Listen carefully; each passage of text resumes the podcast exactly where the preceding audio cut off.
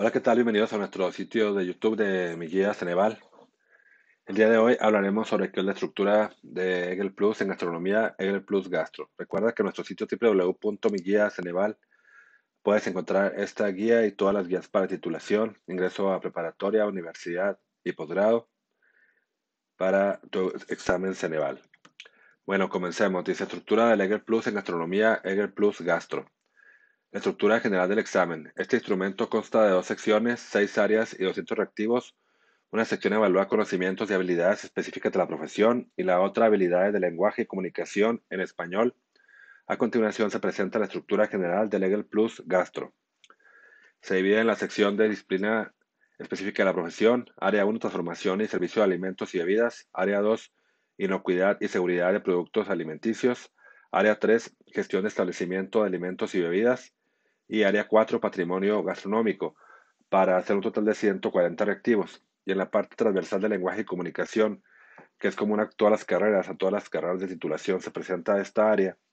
Se compone de comprensión lectora y redacción indirecta, que son un total de 60 reactivos, o lo que se conoce comúnmente como la materia de español, se presentará ya de ahora en adelante para todas las carreras de titulación.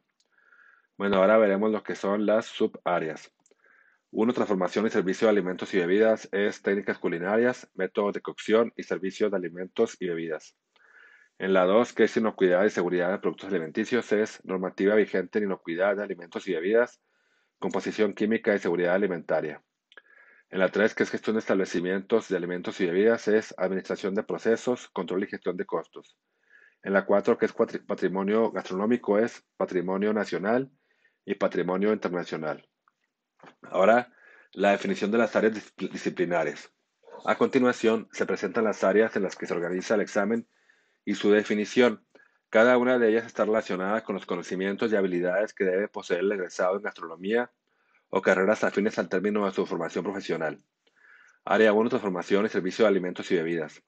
Se aborda el dominio de diferentes métodos y técnicas para la ejecución de recetas, así como los procesos de servicio de alimentos y bebidas para la satisfacción del comensal.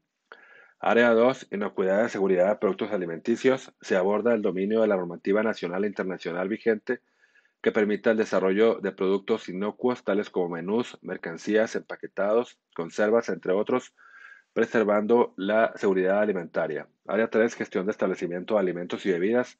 Se aborda el conocimiento de las bases de contabilidad, costos, producción, administración, gestión de proyectos, finanzas y marketing con el propósito de potencializar la economía del sector. Área 4, patrimonio gastronómico.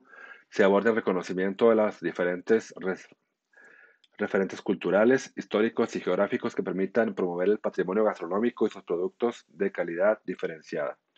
Bueno, recuerda que en nuestra página www.miguiaceneval.com puedes encontrar esta guía lista para estudiar. Para adquirirla muy fácil, solo tienes que darle donde dice comprar y te pide te indica todo lo que trae, bibliografía, resúmenes, cuestionarios. El envío se a tu email en PDF lista para estudiarle.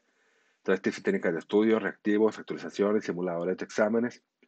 Si seleccionas el paquete que más te guste, le das comprar y te pide tu nombre y tu email para mandarte la forma de pago. Manejamos pagos en bancos, en otros también con tarjeta de crédito o débito por medio de PayPal. Y de inmediato recibir la guía lista para estudiarlo. Recuerda visitarnos www.miguiaceneval.com y también suscríbete a nuestro canal de YouTube de Mi Guía Ceneval para más contenido educativo. Muchas gracias.